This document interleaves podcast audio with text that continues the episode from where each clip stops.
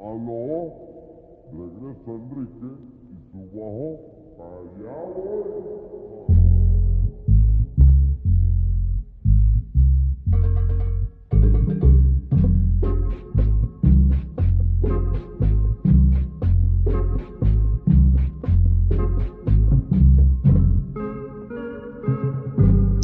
Tranza banda? Bienvenidos de vuelta a Cuentos Ñeros. Esta noche les traemos una invitada muy especial, pero no quiero spoilearles nada. Primero que nada, quiero presentar a mi camarada Peligro. ¿Cómo estás esta noche, bro? ¿Qué tal, mano? Muy emocionado y ligeramente borracho y acalorado, pero es, siempre decimos que esta es una ocasión especial y, no mentimos porque cada, cada episodio es una, es una ocasión especial, pero esta es un poquito más porque es, es tenemos por fin nuestra primera invitada internacional. Así es, banda. ¿Cómo estás, Beren? Muy bien, gracias a Dios y a ustedes. Todo bien, Bere, todo bien. ¿Qué tal? ¿Cómo Qué te bueno. sientes participando en Cuentos Ñeros, Bere? Híjole, güey. Es bien divertido. es un gusto poder compartir con ustedes esta noche. Qué bueno que te sientas Ah, a bueno, gusto, hay- hay Bere. que- hay- O este día, o esta tarde, o esta mañana. Porque no sabemos de dónde nos escuchan. Ni en qué horario. Eh, Bueno, hay, hay que platicarles, hay, hay que platicarles un poco de, de dónde eres para que entiendan que puede haber algunos algunos problemas de comunicación con cuestiones de jerga y eso. Ay, sí, por favor. Platícanos, ¿de dónde eres, Bere? ¿Y dónde resides actualmente? Soy dominicana. Eh, y actualmente estoy en Houston. Ok, Bere. ¿Y ya cuánto tiempo llevas viviendo ahí en Houston? Solo unos tres o cuatro meses. Ah, poco tiempo. ¿Y qué tal? ¿Sí te has ajustado bien a la vida de, de la nueva ciudad? real- realmente sí, es un lugar muy tranquilo y agradable para vivir. Qué bueno, veré. Pues bueno, eh, no sé si ya tuviste oportunidad de leer un poco sobre el autor, Bere, sobre lo que vamos a, leer eh, en esta ocasión. Yo estoy obsoleta, o sea, no sé nada. Vine como una niña cuando no conoce absolutamente nada. Así que ustedes Excelente, No Bere. saben. Entonces te platico un poco. El autor que traigo hoy se llama Raymond Carver y es un autor muy bueno. Es un autor estadounidense que, pues, particularmente lo distingue su estilo. Es, eh, bueno, se le llama realismo sucio. Eh, sin embargo, este vato pues tiene un eh, toque bastante peculiar, ya que puede hacer que cosas bastante cotidianas, mundanas y hasta vulgares parezcan trascendentales, o incluso lo contrario, ¿no? Que parezcan lo más oscuro y vil del ser humano. Entonces realmente hace eh, escenas bastante descriptivas, a veces muy parcas, pero al mismo tiempo llenas de detalle y en su simpleza logran expresar bastante. Entonces, Veré, creo que es un autor que te va a gustar bastante y el cuento que traigo hoy también es muy, muy especial. Entonces, no sé si ya estén listos para que empiece a leer el cuento o si quieren decir algo más antes de, de- de que empiece esto. Ah, ah, yo sí, mano. ¿Te acuerdas que habíamos platicado? Le quiero mandar un, un, un saludazo a, mi- a mi papá que se ha vuelto un gran fan de gran fan del podcast. Saludos, señor. ya me ha platicado un poco Andrés que es un poco fan de, de acá, de la forma en la que nos expresamos, de las ideas que contamos y la verdad es que qué bonito que nos siga, señor. Y gracias a todos los que han estado escuchando Quemando Cromo, que no sé cómo le hicieron para aventarse esas tres horas. Gracias, de verdad. Sí, Bueno, eso banda. es un poquito de lo que ustedes tendrán, porque va a haber mucha gente que los va a escuchar y le va a gustar el programa. Ojalá que sí, veré. Ojalá. Claro, Ahí, ahí veremos, ahí, a ver qué tal sale. vamos a ver. pues bueno, entonces, ¿qué, qué pasó, men? ¿Ibas a decir algo? Entonces, si quieres, dale, dale, mano, adelante. Ok, ok. El cuento se llama Catedral y empieza de la siguiente manera. Un ciego, antiguo amigo de mi mujer, iba a venir a pasar la noche en su casa. Su esposa había muerto, de modo que estaba visitando a los parientes de ella en Connecticut. Llamó a mi mujer desde casa de sus suegros. Se pusieron de acuerdo. Vendría en tren. Tras cinco horas de viaje, mi mujer le recibiría en la estación. Ella no la había visto desde hace 10 años, después de un verano que trabajó para él en Seattle. Pero ella y el ciego habían estado en comunicación. Grababan cintas magnetofónicas y se las enviaban. Su visita no me entusiasmaba.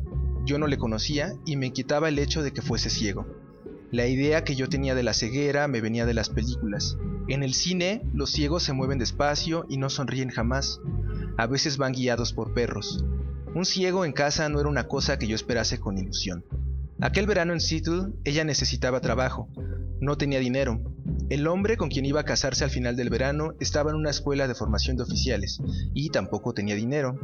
Pero ella estaba enamorada del tipo y él estaba enamorado de ella, etc. Vio un anuncio en el periódico.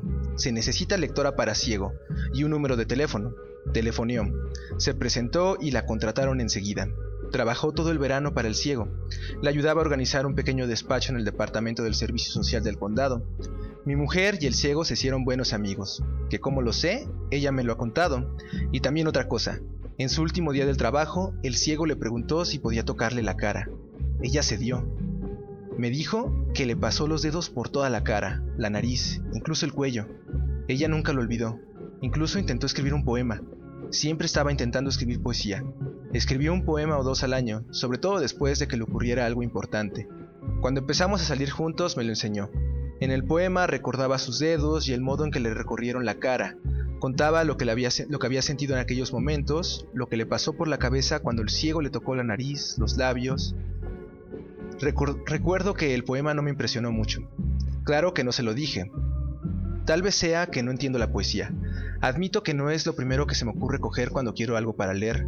En cualquier caso, el hombre que primero disfrutó de sus favores, el futuro oficial, había sido su, amor de la infancia. Así que muy bien, estaba diciendo que al final del verano ella permitió que el ciego le pasara las manos por la cara. Luego se despidió de él, se casó con su amor, etc. Ya teniente, y se fue de Seattle. Pero el ciego y ella mantuvieron la comunicación. Ella hizo el primer contacto al cabo del año o así. Le llamó una noche por teléfono desde una base de las Fuerzas Aéreas en Alabama. Tenía ganas de hablar. Hablaron. Él le pidió que le enviara una cinta y le contara cosas de su vida. Así lo hizo. Le envió la cinta. En ella le contaba al ciego cosas de su marido y de su vida en común, en la base aérea. Le contó al ciego que quería a su, a su marido, pero que no le gustaba donde vivían, ni tampoco que él formase parte del, entramado militar e industrial. Contó al ciego que había escrito un poema que trataba de él. Le dijo que estaba escribiendo un poema sobre la vida de la mujer de un oficial de las Fuerzas Aéreas. Todavía no lo había terminado. Aún seguía trabajando en él. El ciego grabó una cinta, se la envió. Ella grabó otra, y así durante años. Al oficial le destinaron una base y luego a otra. Ella envió cintas desde Moody ACB, McGuire, McConnell y finalmente Travis, cerca de Sacramento, donde una noche se sintió sola y aislada de las amistades que iba perdiendo en aquella vida viajera. Creyó que no podría dar un paso más. Entró en casa y se tragó todas las píldoras y cápsulas que había en el armario de medicinas, con ayuda de una botella de ginebra. Luego tomó un baño caliente y se desmayó. Pero en vez de morirse, le dieron náuseas, vomitó. Su oficial, ¿por qué iba a tener nombre? Era el amor de su infancia. ¿Qué más quieres? Llegó a casa, la encontró y llamó a, una ambulancia. A su debido tiempo, ella lo grabó todo y envió la cinta al ciego, a lo largo de los años iba registrando toda clase de cosas y enviando cintas a un buen ritmo. Aparte de escribir un poema al año, creo que esa era su distracción favorita. En una cinta le decía al ciego que había decidido separarse del oficial por una temporada. En otra le hablaba de divorcio. Ella y yo empezamos a salir y por supuesto se lo contó al ciego. Se lo contaba todo, o me lo parecía a mí. Una vez me preguntó si me gustaría oír la última cinta del ciego. Eso fue hace un año. Hablaba de mí, me dijo. Así que dije, bueno, la escucharé. Puse unas copas y nos sentamos en el cuarto de estar. Nos preparamos para escuchar. Primero introdujo la cinta en el magnetófono y tocó un par de botones, luego accionó una palanquita. La cinta chirrió y alguien empezó a hablar con voz sonora. Ella bajó el volumen, tras unos minutos de cháchara sin importancia, oí mi nombre en boca de ese desconocido, del ciego, a quien jamás había visto. Y luego esto. Por todo lo que me has contado de él, solo puedo deducir pero una llamada a la puerta nos interrumpió y no volvimos a poner la cinta. Quizá fuese mejor así. Ya había oído todo lo que quería oír. Y ahora, ese mismo ciego venía a dormir a mi casa. A lo mejor puedo llevarle a la bolera, le dije a mi mujer. Estaba junto al fregadero, cortando patatas para el horno. Dejó el cuchillo y se volvió. Si me quieres, dijo ella, hazlo por mí. Si no me quieres, no pasa nada. Pero si tuvieras un amigo, cualquiera que fuese, y viniese a, a, visitarte, yo trataría de que se sintiera muy a gusto. Se secó las manos con el paño de los platos. Yo no tengo ningún amigo ciego. Tú no tienes ningún amigo. Y punto. Además, dijo, maldita sea, su mujer acaba de morirse. ¿No lo entiendes? Ha perdido a su mujer. No contesté. Me había hablado un poco de su mujer. Se llamaba Beulá. ¿Beulá? Es nombre de negra. ¿Era negra su mujer? Pregunté. ¿Estás loco? replicó mi mujer. ¿Te ha dado la vena o algo así? Cogí una patata, vi cómo caía al suelo y luego rodaba bajo el fogón. ¿Qué te pasa? ¿Estás borracho? Solo pregunto, dije. Entonces mi mujer empezó a suministrarme más detalles de lo que yo quería saber. Me serví una copa y me senté a la mesa de la cocina a escuchar. Partes de la historia comenzaron a encajar. Beulá fue a trabajar para el ciego después de que mi mujer se despidiera. Poco más tarde, Beulá y el ciego se casaron por la iglesia. Fue una boda sencilla. ¿Quién iba a ir a una boda así? Solo los dos, más el ministro y su mujer. Pero de todos modos fue un matrimonio religioso, lo que Beulá quería, había dicho él. Pero es posible que en aquel momento Beulá llevara ya el cáncer en las glándulas. Tras haber sido inseparables durante ocho años, esa fue la palabra que empleó mi mujer, inseparables, la salud de Beulá empezó a declinar rápidamente. Murió en una habitación del hospital de Seattle, mientras el ciego, mientras el ciego sentado junto a la cama le cogía la mano. Se habían casado, habían vivido y trabajado juntos, habían dormido juntos y hecho el amor, claro, y luego el ciego había tenido que enterrarla. Todo esto sin haber visto ni una sola vez el aspecto que tenía la dichosa señora. Era algo que yo no llegaba a entender. Al oírlo sentí un poco de lástima por el ciego, y luego me sorprendí, pensando, qué vida tan lamentable debió llevar ella. Figúrese una mujer que jamás ha podido verse a través de los ojos del hombre que ama, una mujer que se ha pasado día tras día sin recibir el menor cumplido de su amado, una mujer cuyo marido jamás ha leído la expresión de su cara, ya fuera de sufrimiento o de algo mejor, una mujer que podía ponerse o no maquillaje, ¿qué más le daba a él? Si se le antojaba, podía llevar una sombra verde en un ojo, un alfiler en la nariz, pantalones amarillos y zapatos morados. No importa. Para luego morirse. La mano del ciego sobre la suya, sus ojos ciegos llenos de lágrimas, me lo estoy imaginando, con último pensamiento que tal vez fuera este. Él nunca ha sabido cómo soy yo. En el expreso hacia la tumba, Robert se quedó con una pequeña póliza de seguros y la mitad de una moneda mexicana de 20 pesos.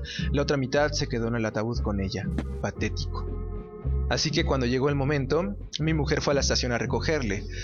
Sin nada que hacer, salvo esperar, claro, de eso me quejaba, estaba tomando una copa y viendo el, televisor cuando oí parar el coche en el camino a la entrada. Sin dejar la copa, me levanté del sofá y fui a la ventana a echar una mirada. Vi reír a mi mujer mientras aparcaba el coche. La vi salir y cerrar la puerta. Seguía sonriendo. ¡Qué increíble! Rodeó el coche y fue a la puerta por la que el ciego ya estaba empezando a salir. El ciego, fíjense en esto, llevaba la barba crecida, un ciego con barba. Es demasiado, diría yo. El ciego alargó el brazo, al asiento de atrás sacó una maleta. Mi mujer le cogió del brazo, cerró la puerta y sin dejar de hablar durante todo el camino le condujo hacia las escaleras y el porche. Apagué la televisión, terminé la copa, lavé el vaso, me sequé las manos. Luego fui a la puerta. Te presento a Robert, dijo mi mujer. Robert, este es mi marido. Ya te he hablado de él. Estaba radiante de alegría. Llevaba al ciego cogido por la manga del abrigo. El ciego dejó la maleta en el suelo y me tendió la mano. Se la estreché. Me dio un buen apretón. Retuvo mi mano y luego la soltó. Tengo la impresión de que ya nos conocemos, dijo con voz grave. Yo también, repuse. No se me ocurrió otra cosa. Luego añadí. Bienvenido. He oído hablar mucho de usted. Entonces, formando un pequeño grupo, pasamos del porche al cuarto de estar, mi mujer conduciéndole por el brazo. El ciego llevaba la maleta con la otra mano. Mi mujer decía cosas como, a tu izquierda, Robert, eso es. Ahora, cuidado, hay una silla. Ya está, siéntate ahí mismo. Es el sofá, acabamos de comprarlo hace dos semanas. Empecé a decir algo sobre el sofá viejo, me gustaba, pero no dije nada. Luego, quise decir otra cosa, sin importancia, sobre la panorámica del Hudson que se veía durante el viaje, como para ir de Nueva York había que sentarse en la parte derecha del tren y al venir de Nueva York en la parte de izquierda. ¿Ha tenido un buen viaje? le pregunté. A propósito, ¿en qué lado del tren ha venido sentado? Vaya pregunta, ¿en qué lado? exclamó mi mujer. ¿Qué importancia tiene? Era una pregunta. En el lado derecho, dijo el ciego. Hacía casi 40 años que no iba en tren, desde que era niño, con mis padres, demasiado tiempo. Casi había olvidado la sensación. Ya tengo canas en la barba, o eso me han dicho en todo caso, ¿Tengo un aspecto distinguido, querida mía? preguntó el ciego a mi mujer. Tienes un aire muy distinguido, Robert. Robert, dijo ella, qué contenta estoy de verte, Robert. Finalmente mi mujer apartó la vista del ciego y me miró. Tuve la impresión de que no le había gustado su aspecto. Me encogí de hombros. Nunca he conocido personalmente a ningún ciego. Aquel tenía cuarenta y tantos años, era de constitución fuerte, casi calvo, de hombros hundidos, como si llevara un gran peso. Llevaba pantalones y zapatos marrones, camisa de color castaño claro, corbata y chaqueta de sport. Impresionante. Y también una barba tupida, pero no utilizaba bastón ni llevaba gafas oscuras. Siempre pensé que las gafas oscuras eran indispensables para los ciegos. El caso era que me hubiese gustado que las llevara. A primera vista sus ojos parecían normales, como los de todo el mundo, pero si uno se fijaba tenía algo diferente, demasiado blanco en el iris para empezar, y las pupilas parecían moverse en sus órbitas como si no se diera cuenta o fuese incapaz de evitarlo. Horrible. Mientras contemplaba su cara, vi que su pupila izquierda giraba hacia la nariz mientras la otra procuraba mantenerse en su sitio. Era un intento vano, pues el ojo vagaba por su cuenta sin que él lo supiera o quisiera saberlo. Voy a servir una copa, dije. ¿Qué prefiere? Tenemos un poco de todo. Es uno de nuestros pasatiempos. Solo bebo whisky escocés, muchacho, se apresuró a decir con su voz sonora. De acuerdo, dije, muchacho. Claro que sí, lo sabía. Tocó con los dedos la maleta que estaba junto al sofá. Se hacía su composición del hogar. No se lo reproché. La llevaré a tu habitación, le dijo mi mujer. No, está bien, dijo el ciego en voz alta. Ya la llevaré yo cuando suba. ¿Con un poco de agua el whisky? Le pregunté. Muy poca, lo sabía. Solo una gota, dijo él. Es actor irlandés eh, Barry Fitzgerald. Soy como él. Cuando bebo agua, decía Fitzgerald, bebo agua. Cuando bebo whisky, bebo whisky. Mi mujer se echó a reír. El ciego se llevó la mano a la Bárbara. Se levantó despacio y se la dejó caer. Preparé las, copas, tres vasos grandes de whisky con un chorrito de agua en cada uno.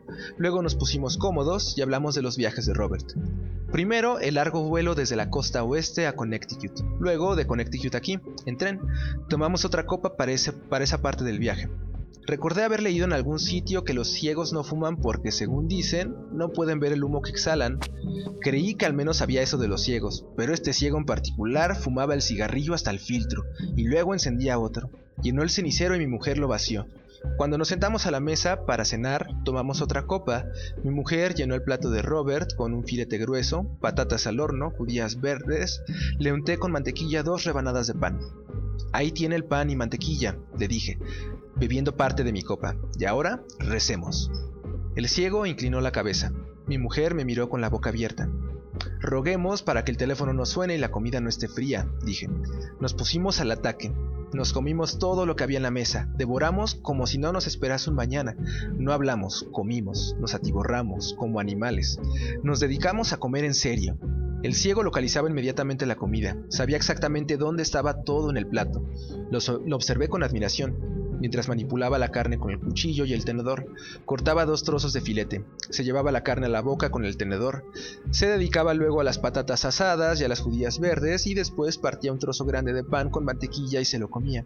Lo acompañaba con un buen trago de leche y de vez en cuando no le importaba utilizar los dedos. Terminamos con todo, incluyendo media tarta de fresas. Durante unos momentos quedamos inmóviles, como atontados. El sudor nos perlaba el rostro. Al fin nos levantamos de la mesa dejando los platos sucios. No miramos atrás. Pasamos al cuarto de estar y nos dejamos caer de nuevo en, nuestro, sitio. Robert y mi mujer en el sofá. Yo ocupé la butaca grande. Tomamos dos o tres copas más mientras charlaban de las cosas más importantes que les habían pasado durante los últimos diez años. En general me limité a escuchar. De vez en cuando intervenía. No quería que pensasen que me había ido de la habitación y no quería ella que creyera no, perdón, no quería que ella creyera que me sentía al margen. Hablaron de cosas que les habían ocurrido, a ellos, durante esos 10 años. En vano esperé oír mi nombre en los dulces labios de mi mujer. Y entonces mi amado esposo apareció en mi vida. Algo así, pero no escuché nada parecido. Hablaron más de Robert, según parecía. Robert había hecho un poco de todo, un verdadero ciego aprendiz de todo y maestro de nada. Pero en épocas recientes su mujer y él distribuían los productos Amway, con lo que se ganaban la vida más o menos, según pude entender. El ciego también era aficionado a la radio. Hablaba con su voz grave de las conversaciones que habían tenido con los operadores de Guam en las Filipinas, en Alaska e incluso en Tahití. Dijo que tenía muchos amigos allí, si alguna vez quería visitar esos países. De cuando en cuando volvía su rostro ciego hacia mí. Me ponía la mano bajo la barba y me preguntaba algo. ¿Desde cuándo tenía mi empleo actual? Tres años. ¿Me gustaba mi trabajo? No. ¿Tenía intención de conservarlo? ¿Qué remedio me quedaba? Finalmente, cuando pensé que empezaba a quedarse sin cuerda, me levanté y encendí la televisión. Mi mujer me miró con irritación. Empezaba a colorarse. Luego miró al ciego y le preguntó, ¿Tienes televisión, Robert? Querida mía, contestó el ciego, tengo dos televisores, uno en color y otro en blanco y negro, una vieja reliquia. Es curioso, pero cuando enciendo la televisión, siempre y siempre estoy poniéndola, conecto el aparato en color. ¿No te parece curioso? No supe qué responder a eso. No tenía absolutamente nada que decir, ninguna opinión. Así que vi las noticias y traté de escuchar lo que decía el locutor. Esta televisión es en color, dijo el ciego. No me preguntéis cómo, pero lo sé. La hemos comprado hace poco, dije. El ciego bebió un sorbo de su vaso, se levantó la barba, la olió y la dejó caer. Se inclinó hacia adelante en el sofá, localizó el cenicero en la mesa y aplicó el mechero al cigarrillo. Se recostó en el sofá y cruzó las piernas, poniendo el tobillo de una sobre la rodilla de la otra. Mi mujer se cubrió la boca y bostezó. Se estiró. Voy a subir a ponerme la bata. Me apetece cambiarme. Ponte cómodo, Robert, dijo. Estoy cómodo, repuso el ciego. Quiero que te sientas a gusto en esta casa. Lo estoy, aseguró el ciego. Cuando salió de la habitación, escuchamos el informe del tiempo y luego el resumen de los deportes. Para entonces ella había estado ausente tanto tiempo que yo ya no sabía si iba a volver. Pensé que se habría acostado. Deseaba que bajase. No quería quedarme solo con el ciego. Le pregunté si quería otra copa y me respondió que naturalmente que sí. Luego le pregunté si le apetecía fumar un poco de mandanga conmigo, le dije que acababa de liar un porro. No lo había hecho, pero pensaba hacerlo en un periquete. Probaré un poco, dijo. Bien hecho, así se habla. Serví las copas y me senté a su lado del sofá. Luego lié dos canutos gordos. Encendí uno y se lo pasé. Se lo puse entre los dedos, lo cogió e inhaló. Reténgalo todo lo que pueda, le dije. Vi que no sabía nada del asunto. Mi mujer bajó llevando la bata rosa con zapatillas del mismo color. ¿Qué es lo que huelo? preguntó. Pensamos en fumar un poco de hierba, dije. Mi mujer me lanzó una mirada furiosa, luego miró al ciego y dijo, No sabía que fumaras, Robert. Ahora lo hago, querida mía. Siempre hay una primera vez, pero todavía no siento nada. Este material es bastante suave, expliqué. Es flojo. Con esta mandanga se puede razonar. No lo confunde a uno. No hace mucho efecto, muchacho, dijo, riéndose. Mi mujer se sentó en el sofá, entre los dos. Le pasé el, canuto, lo cogió, le di una calada y me lo volvió a pasar. ¿En qué dirección va esto? preguntó. No debería fumar, apenas puedo tener los ojos abiertos. La cena ha acabado conmigo. No he debido comer tanto. Ha sido la tarta de fresas, dijo el ciego. Eso ha sido la puntilla. Soltó una enorme carcajada. Luego meneó la cabeza. Hay más tarta, le dije. ¿Quieres un poco más, Robert? le preguntó mi mujer. Quizá dentro de poco. Prestamos atención a la televisión. Mi mujer bostezó otra vez. Cuando tengas ganas de, acostarte, Robert, tu cama está hecha, dijo. Sé que has tenido un día duro. Cuando estés listo para ir a la cama, dilo. Le tiró del brazo. Robert. Volvió de su ensimismamiento y dijo, lo he pensado verdaderamente bien. Esto es mejor que las cintas, ¿verdad? Le toca a usted, le dije, poniéndole el porro entre los dedos. Inhaló y retuvo el humo, y luego lo soltó. Era como si lo estuviese haciendo desde los nueve años. Gracias, muchacho, pero creo que esto es todo para mí. Me parece que empiezo a sentir el efecto. Pasó a mi mujer el canuto chisporriante. Lo mismo digo, dijo ella, idem de idem, y yo también. Cogió el porro y me lo pasé. Me quedaré sentada un poco entre vosotros dos con los ojos cerrados. Pero no me prestéis atención, ¿eh? Ninguno de los dos. Si os molesto, decidlo. Si no, es posible que me quede aquí sentada con los ojos cerrados hasta que os vayáis a acostar. Tu cama está hecha, Robert. Para cuando quieras, está al lado de nuestra habitación, al final de las escaleras. Te acompañaremos cuando estés listo. Si me duermo, despertadme, chicos. Al decir eso, cerró los ojos y se durmió. Terminaron las noticias.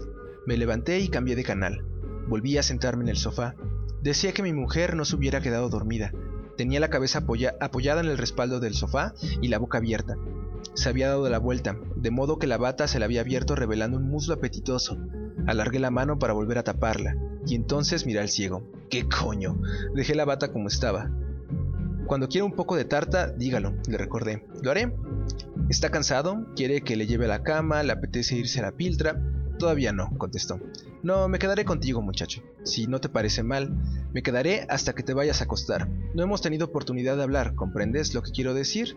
Tengo la impresión de que ella y yo hemos monopolizado la velada. Se levantó la barba y la dejó caer. Cogió los cigarrillos y el mechero.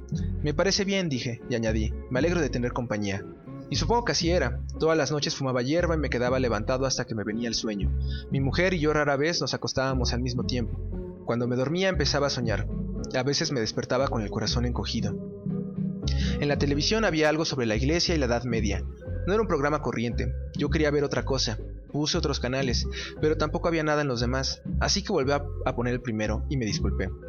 No importa, muchacho, dijo el ciego. A mí me parece bien. Mira lo que quieras. Yo siempre aprendo algo. Nunca se acaba de aprender cosas. No me vendría mal aprender algo esta noche. Tengo oídos. No dijimos nada durante un rato.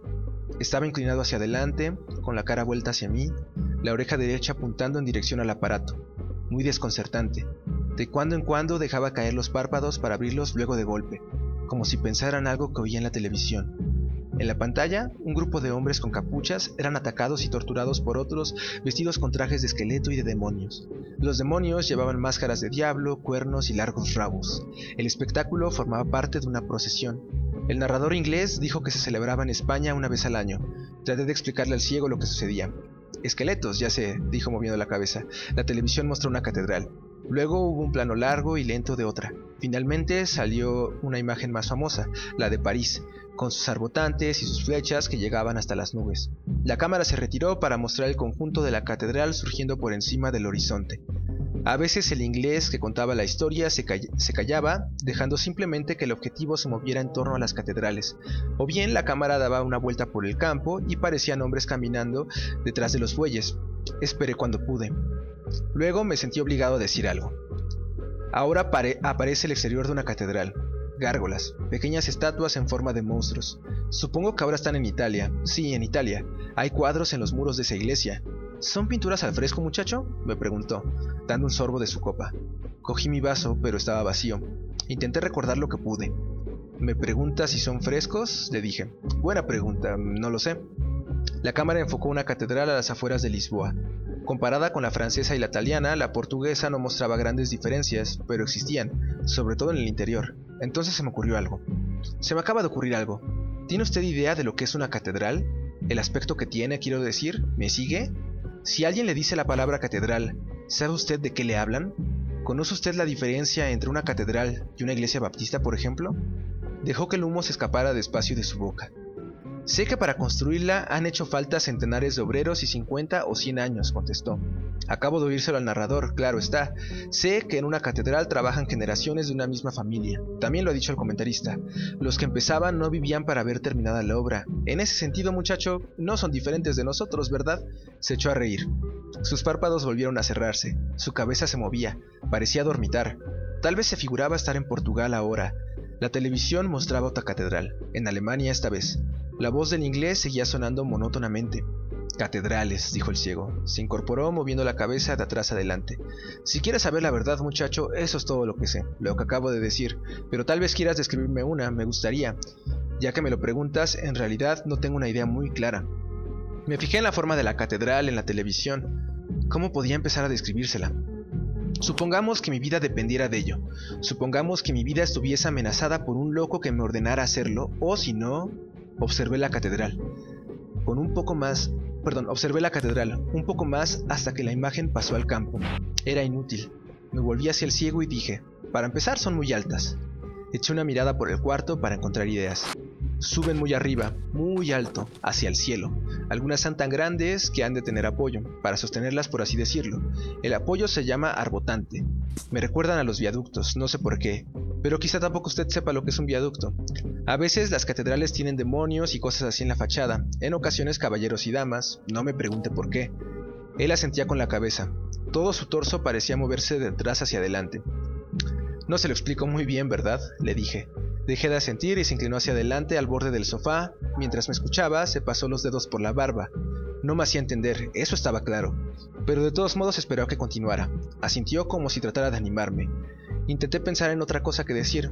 Son realmente grandes, pesadas, están hechas de piedra, de mármol, también a veces. En aquella época, al construir catedrales, los hombres querían acercarse a Dios. En esos días, Dios era una parte importante en la vida de todo el mundo. Eso se ve en la construcción de las catedrales. Lo siento, dije, pero creo que eso es todo lo que puedo decirle. Esto no se me da bien. No importa, muchacho, dijo el ciego. Escucha, espero que no te moleste que te pregunte. ¿Puedo hacerte una pregunta? Deja que te haga una sencilla. Contéstame sí o no, solo por curiosidad y sin ánimo de ofenderte. Eres mi anfitrión. Pero, ¿eres creyente en algún sentido? ¿No te molesta que te lo pregunte? Venía la cabeza, pero él no podía verlo. Para un ciego es lo mismo un guiño con un movimiento de cabeza. Supongo que no sé creyente. No creo en nada. A veces resulta difícil. ¿Sabe lo que quiero decir? Claro que sí, así es. El inglés seguía hablando. Mi mujer suspiró, dormida. Respiró hondo y siguió durmiendo. Tendrá que perdonarme, le dije, pero no puedo explicarle cómo es una catedral. Soy incapaz. No puedo hacer más de lo que he hecho. El ciego permanecía inmóvil mientras me escuchaba, con la cabeza inclinada. Lo cierto es, proseguí, que las catedrales no significan nada especial para mí. Nada, catedrales. Es algo que se ve en la televisión a última hora de la noche. Eso es todo. Entonces fue cuando el ciego se aclaró la garganta, sacó algo del bolsillo de atrás, un pañuelo, luego dijo, lo comprendo muchacho, esas cosas pasan, no te preocupes. Oye, escúchame, ¿querrías hacerme un favor? Tengo una idea. ¿Por qué no vas a buscar un papel grueso y una pluma? Haremos algo. Dibujaremos juntos una catedral. Trae papel grueso y una pluma. Vamos muchacho, tráelo. Así que fui arriba. Tenía las piernas como sin fuerza, como si acabara de venir de correr. Eché una mirada en la habitación de mi mujer. Encontré bolígrafos encima de su mesa, en una cestita. Luego pensé dónde buscar la clase de papel que me había pedido. Abajo, en la cocina, encontré una bolsa de la compra con cáscaras de cebolla en el fondo. La vacié y la sacudí. La llevé al cuarto de estar y me senté con ella a sus pies. Aparté unas cosas, alicé las arrugas del papel de la bolsa y lo extendí sobre la mesita. El ciego se bajó del sofá y se sentó en la alfombra a mi lado. Puso los dedos por el papel de arriba abajo. Recorrió los lados del papel, incluso los bordes, hasta los cantos. Manoseó las esquinas. Muy bien, dijo. De acuerdo. Vamos a hacerla. Me cogió la mano, la que tenía el bolígrafo. La apretó. Adelante, muchacho. Dibuja, le dijo. Dibuja. Ya verás, yo te seguiré. Saldrá bien. Empieza ya, como te digo. Dibuja. Así que empecé. Primero tracé un rectángulo que parecía una casa. Podía ser la casa en la que vivo. Luego le puse el tejado, en cada extremo del tejado dibujé flechas góticas, de locos. Estupendo, dijo él, magnífico, lo haces estupendamente. Nunca en la vida habías pensado hacer algo así, ¿verdad, muchacho? Bueno, la vida es rara, ya lo sabemos. Venga, sigue. Pues ventanas con arcos. Puse ventanas con arcos. Dibujé arbotantes, suspendí puertas enormes, no podía parar. El canal de la televisión dejó de emitir. Dejé el bolígrafo para abrir y cerrar los dedos. El ciego palpó el papel. Movía las puntas de los dedos por encima, por donde yo había dibujado, asintiendo con la cabeza. Esto va muy bien, dijo. Volví a coger el bolígrafo y él encontró mi mano. Seguí con ello. No soy ningún artista, pero continué dibujando de todos modos. Mi mujer abrió los ojos y nos miró. Se incorporó en el sofá, con la bata abierta. ¿Qué estáis haciendo? preguntó. Contádmelo, quiero saberlo. No le contesté. Estamos dibujando una catedral, dijo el ciego. Lo estamos haciendo él y yo. Aprieta fuerte, me dijo a mí. Eso es. Así va bien, naturalmente. Ya lo tienes, muchacho, lo sé. Creías que eras incapaz, pero puedes, ¿verdad? Ahora vas echando chispas, ¿entiendes lo que quiero decir? Verdaderamente vamos a tener algo aquí dentro de un momento. ¿Cómo va ese brazo? me preguntó. Ahora pon gente ahí. ¿Qué es una catedral sin gente? ¿Qué pasa? inquirió mi mujer. ¿Qué estás haciendo, Robert? ¿Qué ocurre? Todo va bien, le dijo a ella, y añadió dirigiéndose a mí. Ahora cierra los ojos. Lo hice, lo cerré, tal como me decía. ¿Los tienes cerrados? preguntó. No hagas trampa. Los tengo cerrados. Manténlos así. No pares ahora. Dibuja. Y continuamos. Sus dedos apretaban los míos mientras mi mano recorría el papel. No se parecía a nada que hubiese hecho en la vida hasta aquel momento. Luego dijo, creo que ya está. Me parece que lo has conseguido. Echa una mirada. ¿Qué te parece? Pero yo tenía los ojos cerrados. Pensé mantenerlos así, un poco más. Creí que era algo que debía hacer. ¿Y bien? preguntó. ¿Estás mirándolo? Yo seguía con los ojos cerrados. Estaba en mi casa, lo sabía, pero yo no tenía la impresión de estar dentro de nada. Es verdaderamente extraordinario, dije. Y bueno, ese es el fin del cuento. ¿Qué les pareció? ¿Qué te pareció, Gary? Bueno, señores, está tremendo. Un cuento hermoso. El cuento es tremendo, es muy lindo, tiene gran mensaje. Eh, la verdad que él tenía mucho prejuicio. Sí, ¿verdad? Eh, sí, bastante prejuicio. Porque, pobre cieguito. Sí, lo juzgaba bastante mal, todavía hasta se atrevió a juzgar su vida amorosa, ¿no? y sentir Sí, lástima por él. Porque, porque lo divertido, oye, yo, yo me quedé como boca abierta, como decimos en Dominicana, cuando él dijo, y hasta hacía el amor. O sea, él creía como que porque era ciego no podía hacer nada. Sí, exacto. Eso no tiene que ver con los ojos.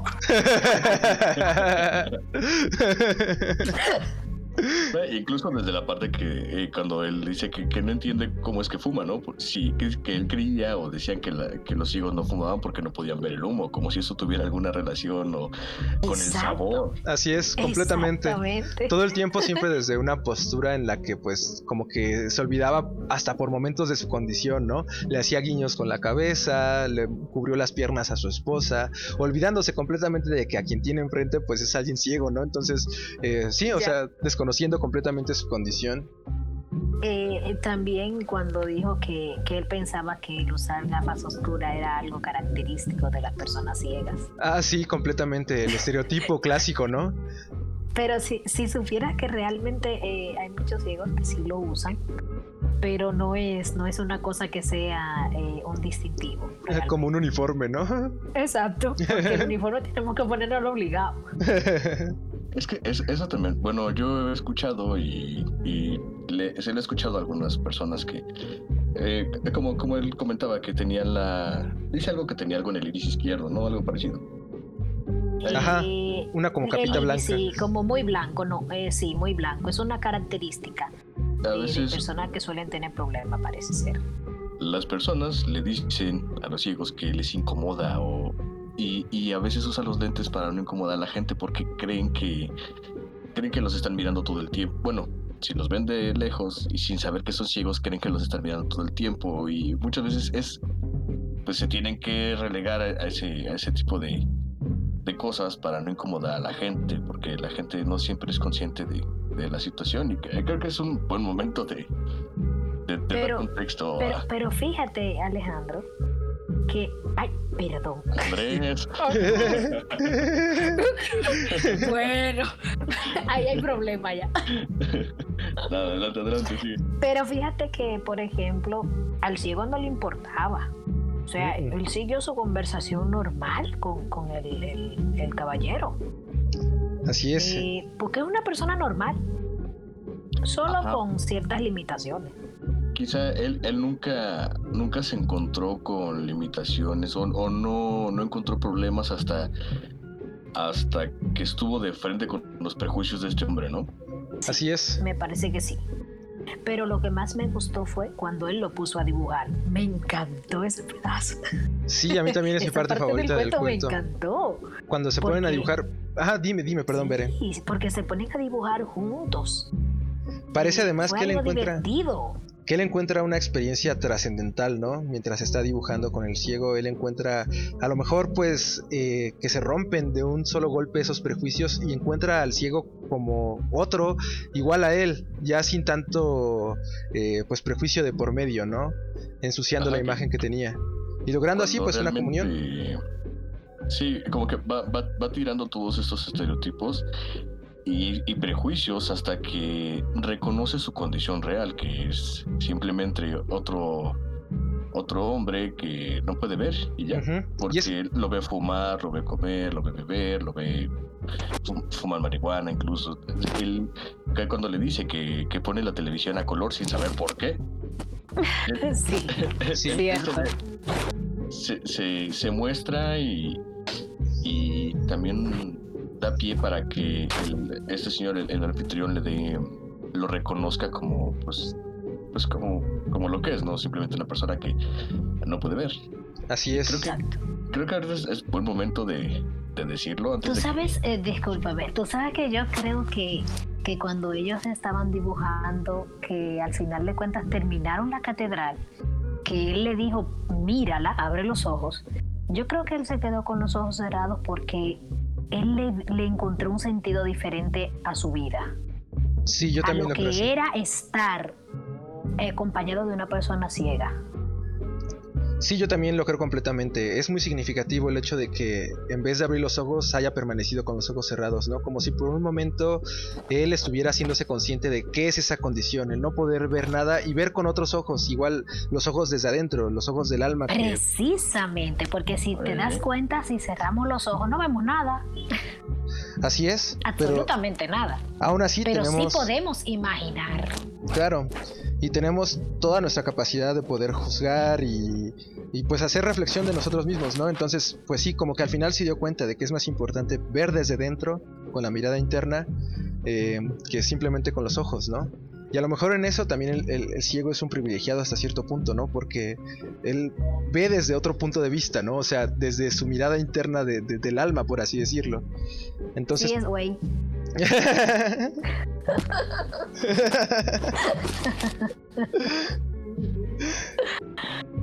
Pero bueno. Bueno, eh, ahora, sí lo voy a decir. Este, este cuento ya se había leído, ya lo conocíamos, ya lo habíamos hecho, pero fue justo cuando tuvimos eh, problemas de audio y pues ya no se pudo rescatar. La cosa es que cuando lo terminamos, estuvimos, estuve comentando con Marco y le dije, oye, ¿qué tal si le ponemos que lo compartan con, que se lo compartan a una persona que tenga eh, discapacidad visual y que nos, que nos platiquen su, su experiencia, sus comentarios, si es que abarcamos bien el tema o si tienen algo que, que queramos decir al respecto. Y después dijimos, ¿y qué tal si invitamos a alguien de, la condición? Y resulta que, pues, Marco ya, conocía a, nuestra amiga Berelice y pues accedió a, participar con nosotros, entonces ahora podemos decir que sí tenemos una verdadera perspectiva de este cuento y, y también la intención de esto es darle, darle voz y hacer unas preguntas, que nos comparta su experiencia y qué le gustaría de la gente también. Y hacerlo, hace rato estábamos hablando como de leer algunos artículos para no llegar en ceros, pero creo que no, creo que lo, ideal sería hacerlo desde la desinformación, pero con apertura, para que quienes nos escuchen no se sientan, bueno, lo, perciban de, de, esa manera, ¿no? De, más ¿Cómo decirlo, mano? Ayúdame aquí. pues que sea como un diálogo más sincero, ¿no? Sin querer, pues, pasar por moralismos o exponer puntos de vista ya masticados por otros, ¿no? O sea, que sea más abierto el diálogo. Aquí precisamente Algo con más real. Exactamente, precisamente con alguien que pues tiene toda la experiencia vital y que nos va a contar a profundidad lo que es verdaderamente, pues, el tener este tipo de condiciones, ¿no? Y que pues obviamente va a ayudar también a todo nuestro público a que amplíen sus perspectivas, así como nosotros mismos que estamos ahorita conversando con Bere. Así que bueno, no sé si quieras eh, plantear alguna pregunta, mi buen peligro. Eh, no, creo que estábamos bien explorando eso. Solo, solo quería decirlo porque es, es no sé, me, parece algo muy.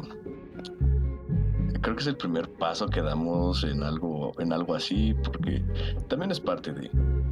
Muchas veces creo que mm, no todos tenemos, eh, tenemos convivimos a menudo con una persona con, con esta y con otras muchas eh, eh, discapacidades. Entonces es importante hacerlo con apertura, con respeto. Y creo que es, es, momento de, de, que se les dé foco fuera de, de, su, de su grupo interno, de sus grupos quizá de apoyo, porque a veces no sale de la familia. Entonces... Así es. Ese es Aquí estoy dándome una palmada en la espalda, felicitándome por hacer esto. Felicidades. A los dos. Muchas gracias. Pero no, pero no te des muy duro. Y la verdad es que sí es un, es un cuento muy, muy bonito en ese momento cuando, me lo platicó. Sí, la verdad me gustó mucho. Y justo esa, esa última parte que mencionan, que fue fue en ese punto que él se, se, entendió por completo, ¿no? Que quién sabe, o sea, no, no, sabemos más, pero qué tal y de ahí se hicieron mejores amigos o... Pensaste lo mismo que yo. Ajá, porque... no sé, ese, tipo de experiencias de, de, exploración o, o, quizá él buscó, no sé, eh, más personas con las que pudiera abrirse así. si te fijas que al final del cuento pareciera como, ni si, como si ni siquiera se hubiese terminado. O sea, Ajá. como que tú te quedas por más Sí, de hecho. de la historia. Por lo menos fue lo que me pasó a mí cuando escuché el final. Aunque yo siento que es un final muy adecuado porque justo deja esa como pausa suspensiva para que uno se imagine precisamente esto. Precisamente para que la mente como que se vaya a volar y, seguirían siendo amigos, qué pasaría con ellos, porque al principio él estaba renuente, él no quería que el ciego fuera a su casa. Pero lo que es claro es que esta es una experiencia que lo transforma radicalmente, o sea, tiene que serlo y por la forma en la que lo describe el personaje lo está haciendo. Entonces, Bere, a mí me gustaría plantearte así, pues, ¿tú cómo crees que podría hacer la gente para tener este tipo de experiencias, eh, obviamente sin, sin, sin pasar por un proceso como este y acercarse así genuinamente con, con alguien que, que padece por este tipo de, de situaciones? Es algo un tanto difícil porque no todo el mundo está abierto a, a los cambios. Claro, Los cambios son complicados, los cambios a veces se tornan eh, difíciles, eh, sobre todo cuando tú quieres, eh, como persona que no tiene ningún tipo de discapacidad visual o cualquier otro tipo de discapacidad, como dijo Peligro, eh, pues uno tiende a buscar a alguien que sea como de tu misma clase, de tu mismo entorno, para no tener contradicciones. Pero, sin embargo, eh, el acercarse a una persona con discapacidad visual no es tan difícil. Simple y llanamente es hablar. Eh, porque la persona con discapacidad visual se distingue más fácil cuando tú le hablas. A una persona con discapacidad visual, si tú quieres tener un contacto con ella, no puedes toparle por el hombro porque no te va a ver, no sabe quién es. Entonces es mucho mejor, por ejemplo, ustedes conmigo, que me hablan, me preguntan y yo les respondo. Es mucho más fácil entrar en una confianza, en amistad para compartir mis experiencias que el que tú vayas y me tope por el hombro y simple y llanamente hagas eso, porque no va a tener ningún sentido para mí como, como persona con discapacidad. claro. Sí, y, y- y también quitarse la, la idea de que se tienen que tratar con, con sumo cuidado, con pincitas, porque No somos cristales. darle, dar- justo como, como, el- como este cabrón del cuento, que se dio cuenta que era, pues era un hombre más, simplemente no podía ver, que como él fumaba, que como él bebía, que como él, pues no veía la televisión. Supongo que hasta llegó a pensar que cómo comía, porque Ah, pues de hecho Bueno, sí, ¿no? sí, Se, sí, se no. extrañó de cómo... si cons- supieras que lo, lo extraño del- lo extraño fue que debió preguntarle cómo él soñaba, como me preguntaron a mí una vez, ¿y cómo sueñan los ciegos? Ah. Wow, esa es una Los, pregunta. los ciegos no sueñan con los ojos, los sueños sueñan, sueñan como cualquier otro, los ciegos. Incluso hay algo jocoso que tal vez a ustedes les parezca un poco loco, pero los ciegos siempre sueñan mirando. Los sueños de los ciegos muy rara vez son ciegos, los sueños también. Órale. Como, o sea, no, no, no es como soñar sonidos, solo sueñas. No, tú Imágenes. sueñas normal. Como Wow. sueñan ustedes. Porque a mí eso- me ha pasado. Muy, pero- bueno, muy rara vez en mi vida me he soñado siendo no vidente. Muy raro. Siempre veo. Siempre ando corriendo en el río, mirando los árboles, los pajaritos, siempre. Pero eso, eso también, bueno, no sé, aquí ignoro y, y creo que es buen momento de la pregunta. Eh, ¿Eso puede ser una, una distinción de personas que pierden la vista durante su, su vida o, No, no, no. o los que nacen? Mm, No, no, porque realmente no. ¿Cómo te digo? Tú sueñas, pero no porque tengas ojos o no lo tengas. Ajá, sí, sí, sí, son representaciones del, del, del- del cerebro. Exactamente. Incluso los ciegos por eso siempre te preguntan a ti como persona que ve- de qué color es esto o qué forma tiene. Ya uno se hace una idea de lo que está alrededor de uno. Pues- En mi caso, yo puedo ver un poquito. Pero en caso de personas que no ven absolutamente nada, pues solo se imaginan. Ok. Sí, Bueno- es que sí había escuchado de, de ese- de esas construcciones. Por ejemplo, en una ocasión, no me preguntas cómo terminé en un, en un- andábamos en un, en un bar gay como a las 5 de la mañana y terminé hablando con unos sordomudos. ¿Cómo? Eh, No lo sabes. intentando- intentando, sí, como escribiéndonos en servilletas y pues, a mí me gusta mucho platicar y preguntar y saber de la gente. Y les pregunté eso, que cómo, cómo pensaban, porque nosotros, pues, cuando estamos pensando en algo, escuchamos nuestra voz hablándonos y podemos interactuar con esa voz, pero alguien que jamás ha sentido su voz o se ha escuchado o entiende siquiera que es eh, escuchar y me dijo que muchas veces cuando así pensaba o soñaba, lo soñaba como una como unas figuras similares al lenguaje de señas. Bueno, ya eso es eh, eh, por lo menos en el caso de los sordos mudos, ¿verdad? Así es. Pero, Pero en el caso de los ciegos, realmente casi siempre, bueno, como te dije, muy raro que soñemos de que, que no vemos en los sueños. Siempre vemos. Pero entonces son, son aproximaciones a, a, a lo que has alcanzado. Que uno se ha imaginado o lo que alguien le ha dicho. Eh, más o menos yo diría que es así, porque por ejemplo, no te podría decir que, que es de otra forma, porque como yo veo un poquitito, eh, hay cosas con las que yo me sueño que yo sí las puedo ver. Yo creo entonces que de- debe ser muy diferente para alguien que nació con la condición de ser ciego, ¿no? que No, no ha tenido experiencia. No, porque, no, de ver las yo cosas. nací, yo nací con, con la discapacidad que tengo ok, hoy. entiendo.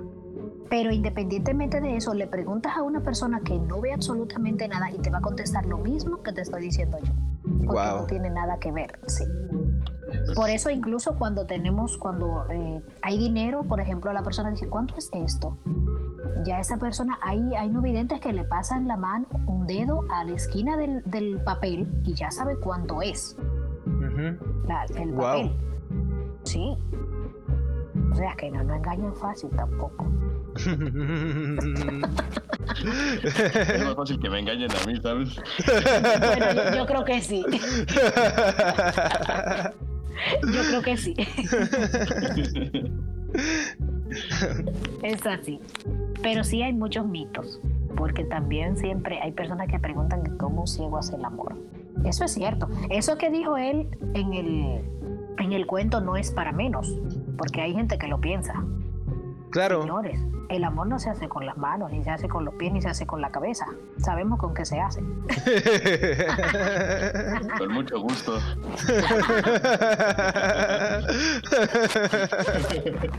Para eso no hay que ver.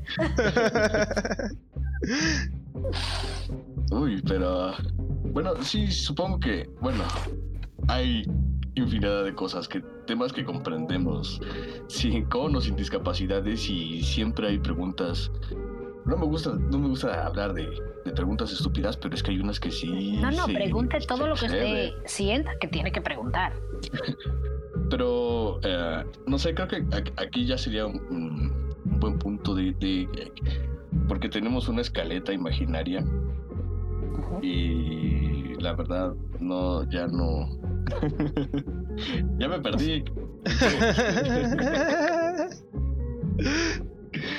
Eh, así somos siempre, Bere, pero disculpa, pero No, no te preocupes. Está muy bien. el día que esto sea planeado se acaba, ¿eh? Siempre- La espontaneidad es muy buena. Si algo ha funcionado en este episodio es eso, siempre la espontaneidad nos salva de una u otra manera y de hecho cuando planificamos las cosas por regular no salen nunca como nos ha se salido planeó. mal. Las, No, cosas, las cosas locas salen más interesantes. de hecho, definitivamente. Bueno, aquí eh, creo que, ¿cuál- bueno, aquí eh, podría hacer una, una pregunta. ¿Cómo, ¿Cómo te gusta? ¿Cómo, bueno, de qué manera crees, cuál crees que sea la manera correcta de que alguien se aproxime a una persona con discapacidad visual en, en la calle, como para ayudar a cruzar la calle, para tomar un autobús o este tipo de cosas? Hablándole, en primer lugar, es lo más importante. Eh, si ven a alguien parado que va a cruzar la calle, porque siempre nos distingue algo y es el bastón. Eh, ese bastón es como un palito con el que los- las personas ciegas caminan. Eh, ¿Puedo ayudarle? Le hace esa pregunta. Van a haber ciegos que le van a decir que sí, que con mucho gusto, y usted le toma el brazo y lo ayuda a cruzar o a montarse en el bus. Van a haber otros que son un poquito más, digamos, complicados, que no van a querer ayuda. Le van a decir, no, yo puedo solo, porque se creen autosuficientes. Las personas que tienen algún tipo de discapacidad nunca podemos creernos autosuficientes, porque siempre vamos a necesitar de alguien. ¿Y, qué opinas de, eso, de, esa parte de como de las personas que mencionas que, que, bueno, creo que imagino eh, que toman esta postura, pues, de este tipo es de... Es como una defensa. Hay no videntes, hay ciegos que lo hacen como defensa porque creen que le pueden hacer daño. Sí, existen gente y gente buena y gente mala, pero es una posición que adquieren como un escudo, porque creen que pueden hacerlo todo ellos solos. Veré, ¿crees que también no es así. tenga que ver un poco con, con, el prejuicio que luego tiene la gente sobre los eh, ciegos y la gente con discapacidad en general, que a veces se les considera como pues gente que, que pues necesita todo el tiempo de ayuda. Inútiles. andas, inútiles. Y esa gente, para guardar un poco de ese orgullo, pues rechazan la, ayuda. Puede, Hay unos que sí, hay unos que sí, hay otros que no. Hay unos que simplemente, eh, como porque le da vergüenza pedir ayuda o aceptar una ayuda de alguien, no, no quieren que lo ayuden, simple y llanamente no. ¿Por qué? ¿Por qué no?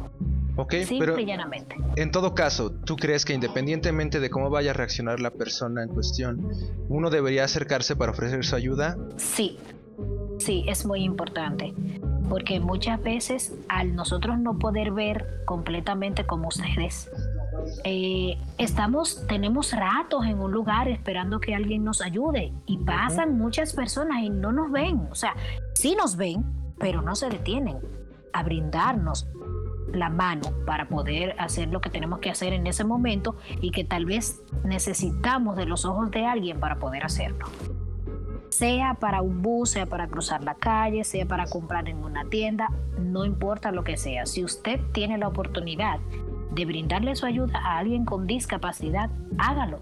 Pero con la certeza de que hay algunos que no van a querer la ayuda.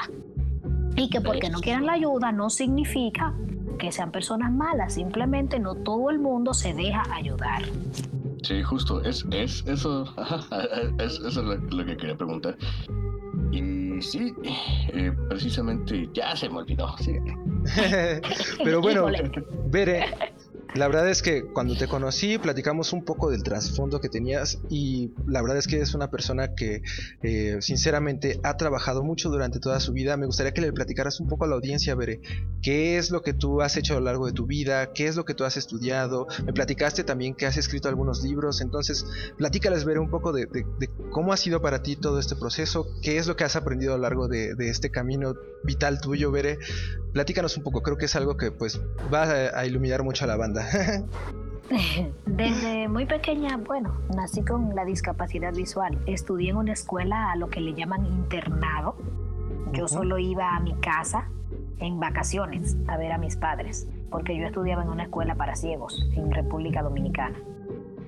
Y ahí duré unos años, después me integré a un colegio de personas normales, llamamos normales a personas que ven como ustedes, porque no es que nosotros seamos anormales. Pero entonces eh, concluí mis estudios de bachiller, fui a la universidad, porque el que tengamos una discapacidad no impide que podamos seguir adelante y ser profesionales. En mi caso, yo estudié educación en el área de orientación y soy psicóloga, me dedico a consejería familiar, individual, de pareja, de adolescentes. Así que ya ustedes saben, banda.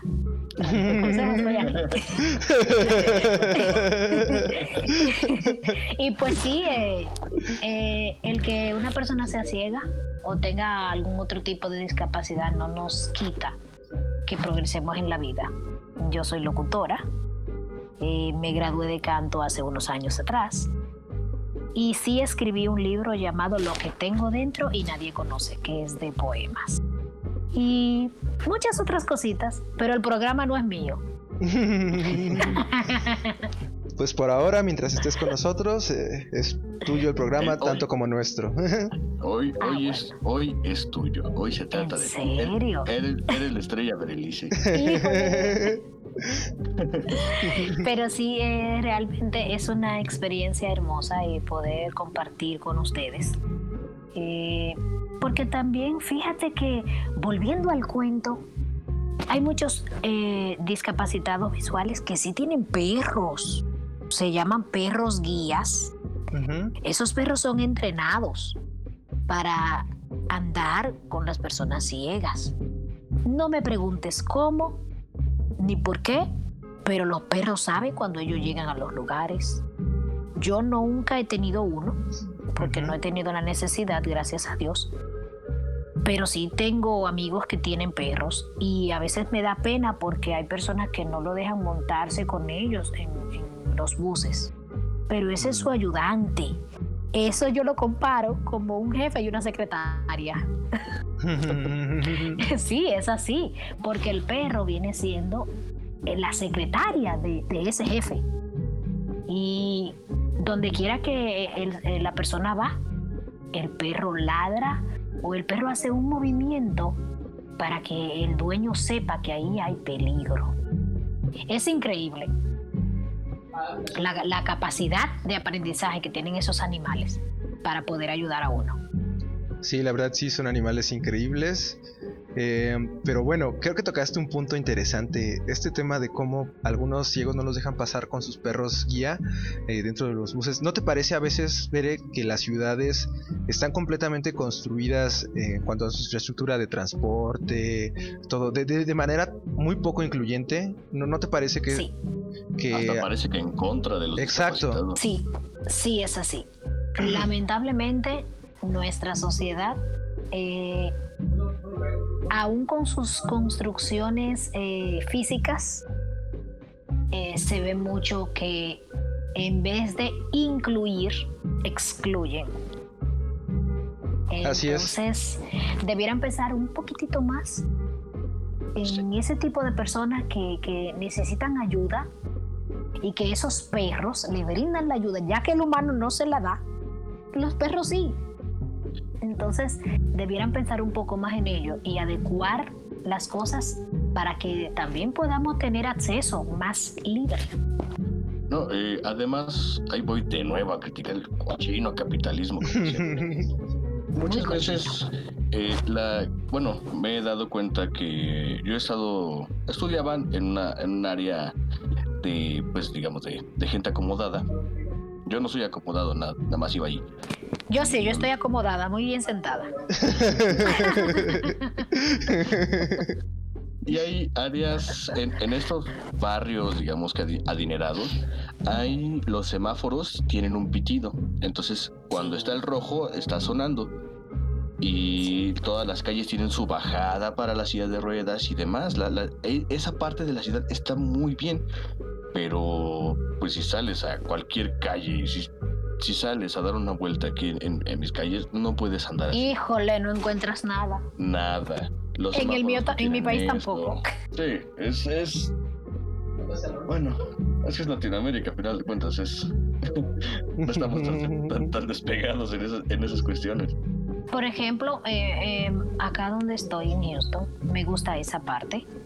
Eh, tú le das a un botoncito porque tienen unos aparatos en las esquinas de, la- de las aceras Ah, sí, para poner rojo, y, ¿no? y sí, y dice, please wait, please wait. Entonces, tú tienes que esperar y cuando ya está el muñequito, como para, para cruzar, que tú tienes acceso, eh, hace un sonido como tac, tac, tac, tac, tac, tac, tac. Entonces tú cruzas, porque te tocó tu turno. O sea.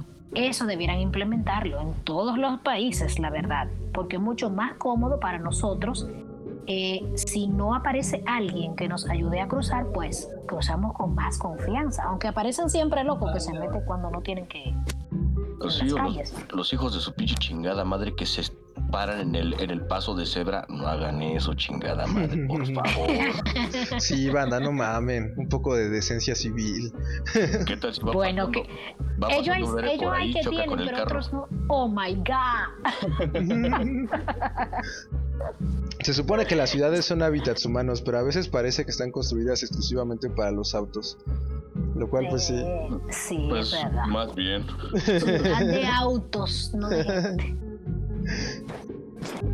Y también al- algo que, algo que habíamos comentado Marco y yo previamente, no sé si lo platicamos también contigo, que muchas veces eh, los gobiernos, la televisión, la media en general, eh, se encarga de hablar de inclusión, pero pues ya ponen algunos personajes que dicen una serie de, Netflix y, y no pasa de ahí o... En México, veré, tenemos un problema. Creo que toda Latinoamérica tiene un problema de rechazo a la a todo tipo de inclusión por comodidad. Y a- mucha gente se empezó a quejar de este tipo de inclusión, de lenguaje inclusivo, especialmente con la comunidad LGBT+. Y en Facebook andaba un post que decía de un señor que según llegó a un restaurante muy molesto porque le hablaron en, en lenguaje inclusivo y, le- y les preguntaba, ah, sí, son inclusivos, entonces, ¿qué tienen para personas con síndrome de Down? ¿Qué tienen para personas con, no sé, con, para ciegos? ¿Tienen su menú en braille? ¿Tiene cuestiones de todo este tipo, no? Y apuesto que todas dijeron que no había nada. Ajá, según este ejemplo, que era solo para quejarse de la comunidad LGBT, pero son tonterías de, de gente prejuiciosa. La cosa es que sí, eso em, sin querer queriendo sí tiene un punto bastante válido. No hay una inclusión que nosotros de- decimos que no tiene que ser una inclusión, tiene que ser una integración. No tenemos que meterlos en su bur- burbuja de discapacitados, sino que nosotros, el sistema, la sociedad y la ciudad funcione para todos, para ustedes, para, para ustedes con, discapac- con cualquier tipo de discapacidad, para Sí. nosotros. Que podamos mezclarnos sin necesidad de discriminar, Claro, y sin si tam- necesidad de empujar a que porque tú eres tienes una discapacidad, tienes que vivir en tu mundo de discapacitado. No debe ser así, porque somos seres humanos, sentimos igual que los demás, hacemos cosas igual que los demás, sí tenemos limitaciones, pero esas limitaciones sí nos ayudan a hacer un poquito, nos hacen un poco más fácil la vida. Sí. Claro, y además, es que no, no es tan complicado. Es un poquito, no tanto, pero sí se puede, sí se quiere. algo iba a decir, pero ya se fue la onda. Atrápalo. este. mm, Vamos, Marco, tú puedes, tú puedes. Piensa, piensa, piensa.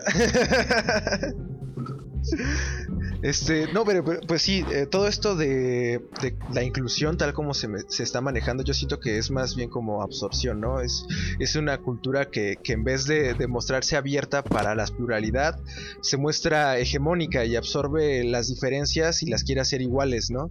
Entonces yo siento que desde ahí ya está mal, ¿no? Porque, por ejemplo, no, no puedes...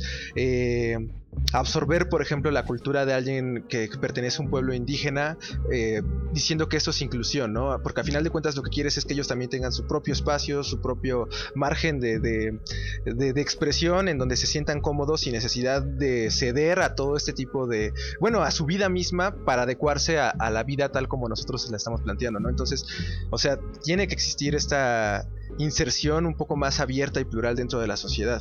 Al menos eso es lo que yo pienso. Ojalá y se pudiera hacer. Es como te digo, si se quiere, se puede lograr.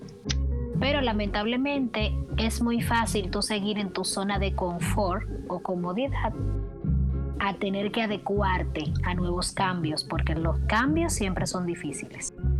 Sí, e- e- es que parece que todo el todo el entorno está, está hecho casi en contra, incluso, incluso como, como el, el- el idioma juega con, con estas cosas, ¿no?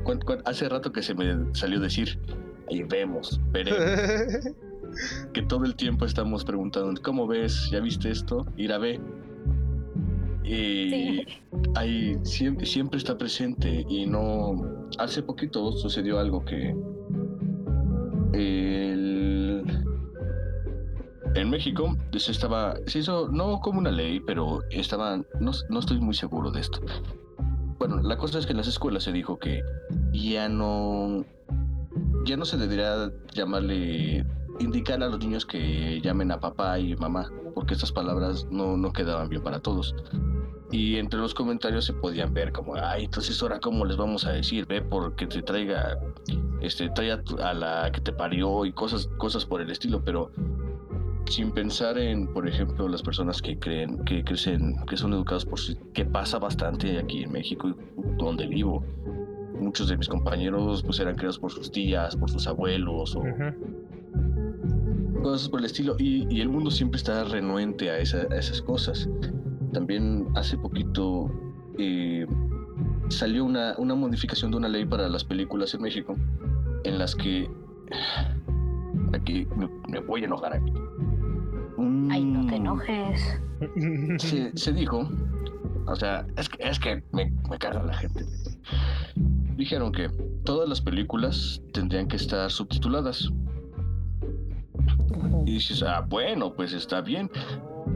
Pero la gente no leyó la nota, solo leyó el encabezado. Y se encabronaron, ver, se enojaron porque dijeron, ay, ¿ahora qué va a ser del doblaje? Ay, se va a caer la industria del doblaje. Cuando esta modificación solo pedía que las películas, aún en español, se mostraran con, con subtitulaje para las personas que tenían problemas de, de audición. Y toda la gente se fue en los comentarios. ¿Y qué pasa si, si no puedo le- de, con la gente que no sabe leer? ¿Y qué pasa con la gente que no lee tan rápido? Y cosas por el estilo, y tachándolo de- de- de ser una ley estúpida. Y, y ves, ¿no? Que en realidad no les importa, solo les importa cuánto. O sea, ya empezaron a nombrar a muchos grupos que realmente no les importa, simplemente era mostrar su inconformidad a través de personas que realmente no les importan. Así es, lamentablemente. Por ejemplo, mira que me pasó a mí hace una semana atrás. Yo escucho un programa de, unos abogados en YouTube. Y tú sabes que siempre pasan los cintillos por la pantallita de los números telefónicos de las oficinas y esas cosas. Yo le escribí a la persona en el mismo video,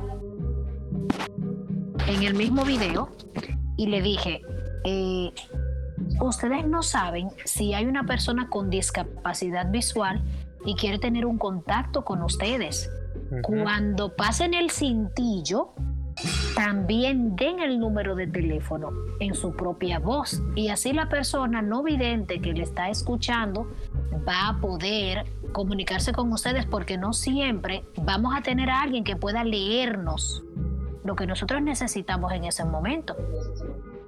Y fíjate que el jueves volví a ver el programa y para mi sorpresa hicieron lo que yo le había dicho. Ah, qué bueno. La verdad, sí.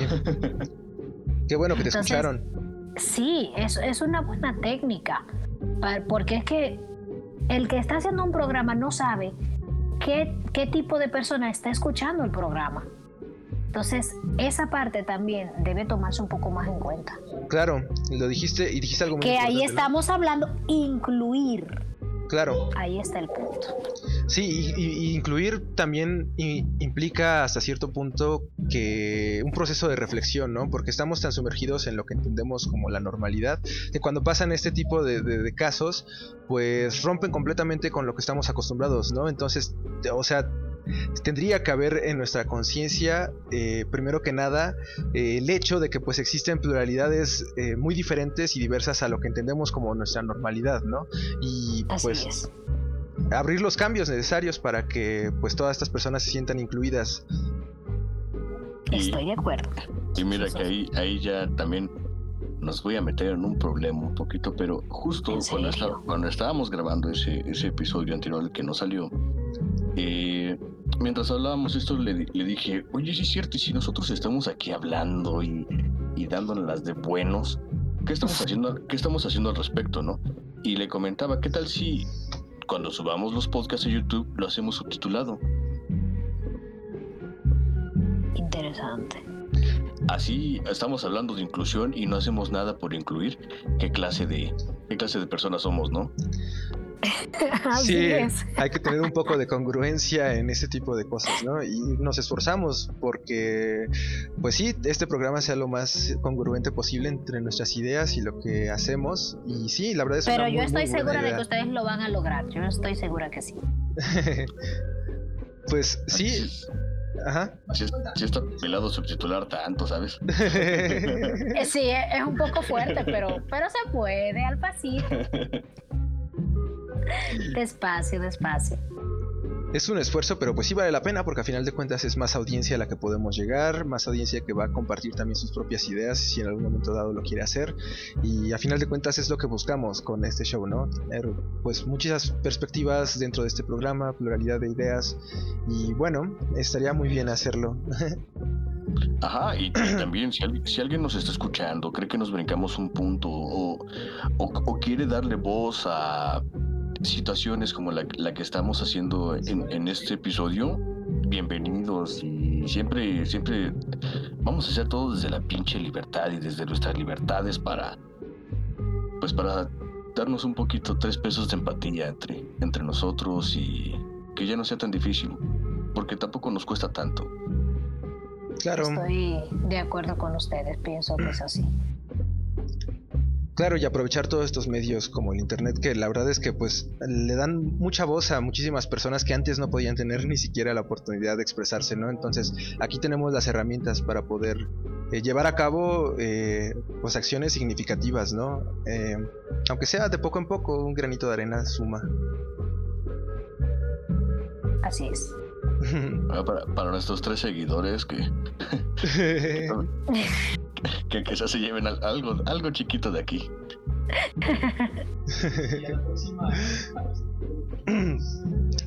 Pero bueno, Veré, entonces, eh, ¿hay algo más que te gustaría platicarnos en concreto sobre tu, tu experiencia vital?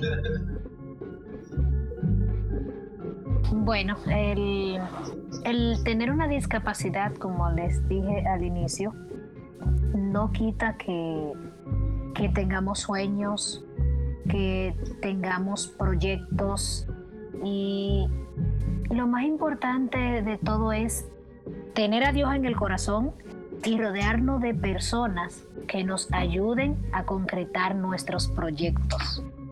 Porque de nada nos sirve tener sueños si no buscamos la manera para que esos sueños se cumplan. Eh, porque muchas veces creen que una persona con discapacidad no tiene sueños y son personas normales como cualquier otro ser humano. Entonces, eh, tú sabes que ahora me acordé del cuento Una parte vital que estábamos conversando hace un ratito. Ujú. Y quiero darle a, los, a las personas que nos escuchan, los ciegos también se enamoran. No tienen que ver para enamorarse. Eh, y rehago este, este, este referimiento a la parte del cuento donde Robert, creo que se llamaba el, el no vidente, ¿verdad? Eh, me acuerdo muy bien el nombre. Eh, quiso tocarle el rostro a la chica. Eh, es la forma en que tienen las personas que no ven absolutamente nada para conocer a alguien. Yo no lo hago así porque yo veo un poquito, aunque no puedo verte el rostro si no estás muy cerca de mí. Pero es el método que ellos utilizan y de ahí ellos saben si la mujer es linda, si la mujer es fea o el hombre, entiendas.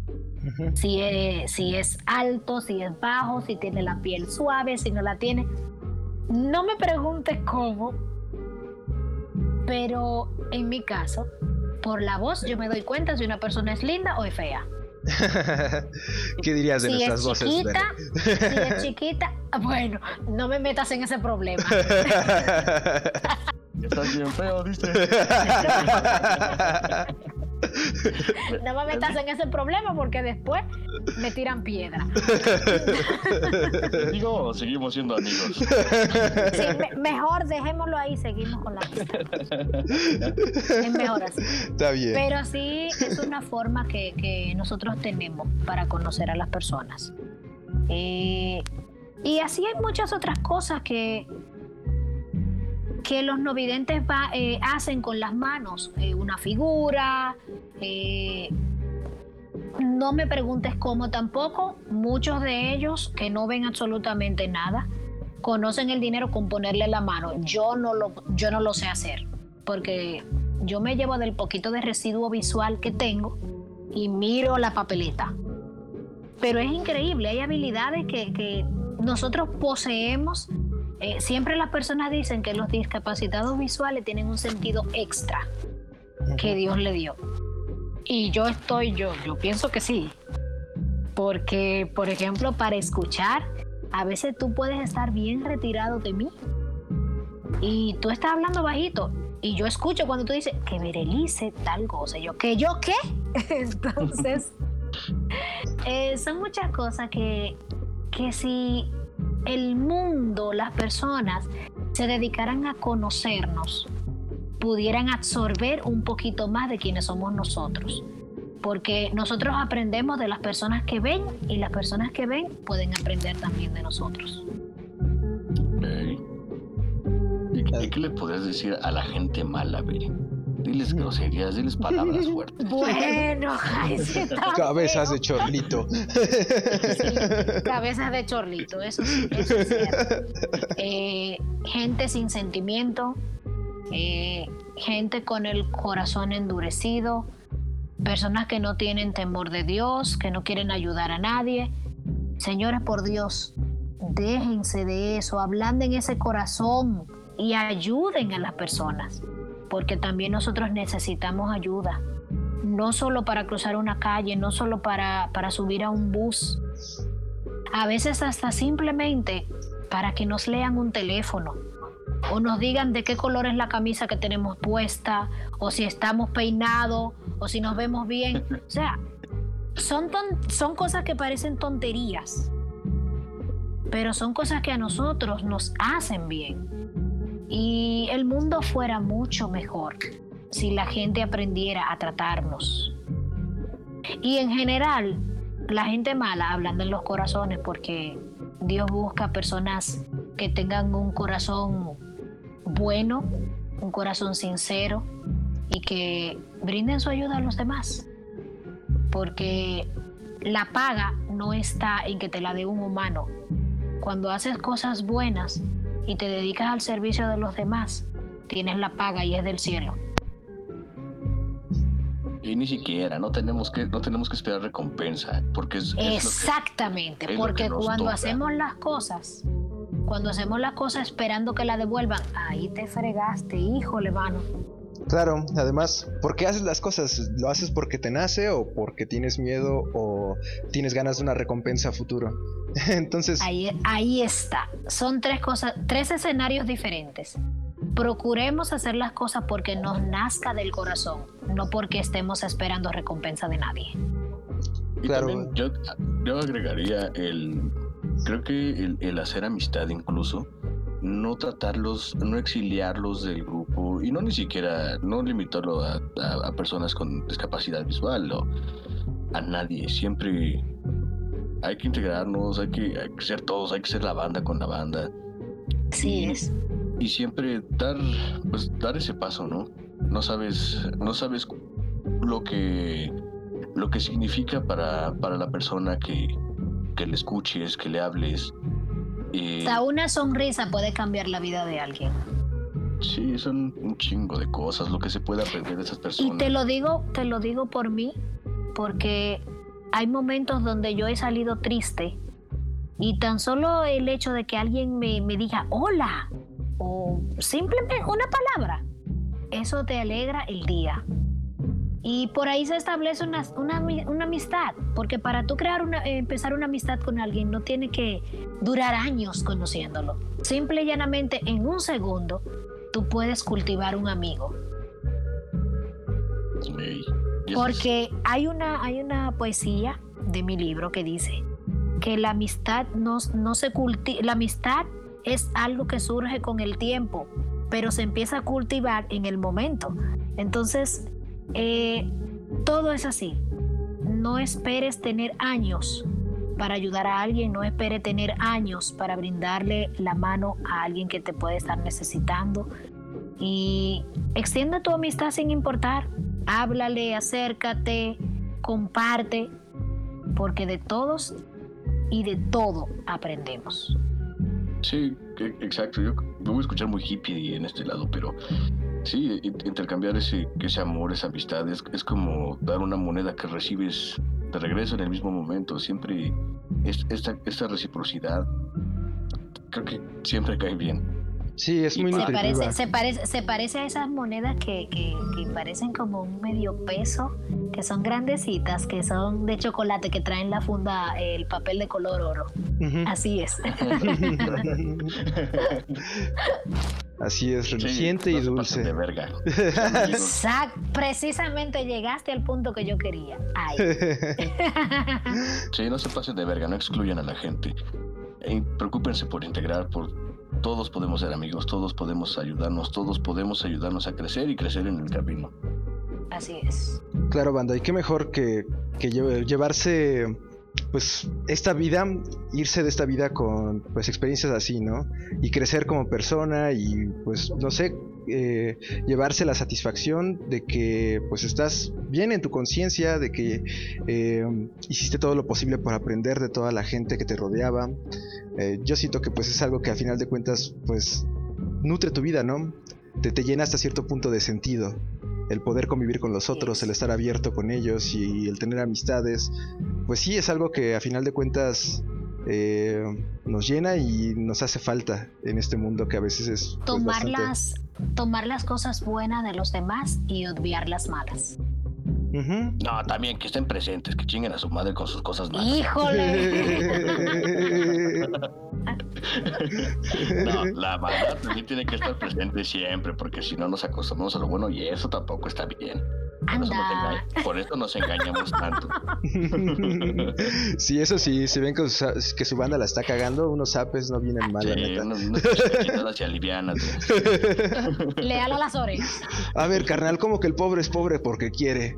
¡Pum! Ay,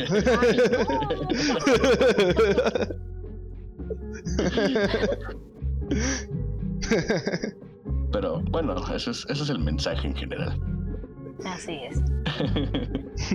y fíjate, veré, justo con, con- cuando empecé esta, esta cosa del, del, del- del podcast con Marco, yo ya me llevé una de las mejores cosas apenas empezando, que fue ¿Cómo su, su amistad, la amistad de Marco. Es una persona increíble.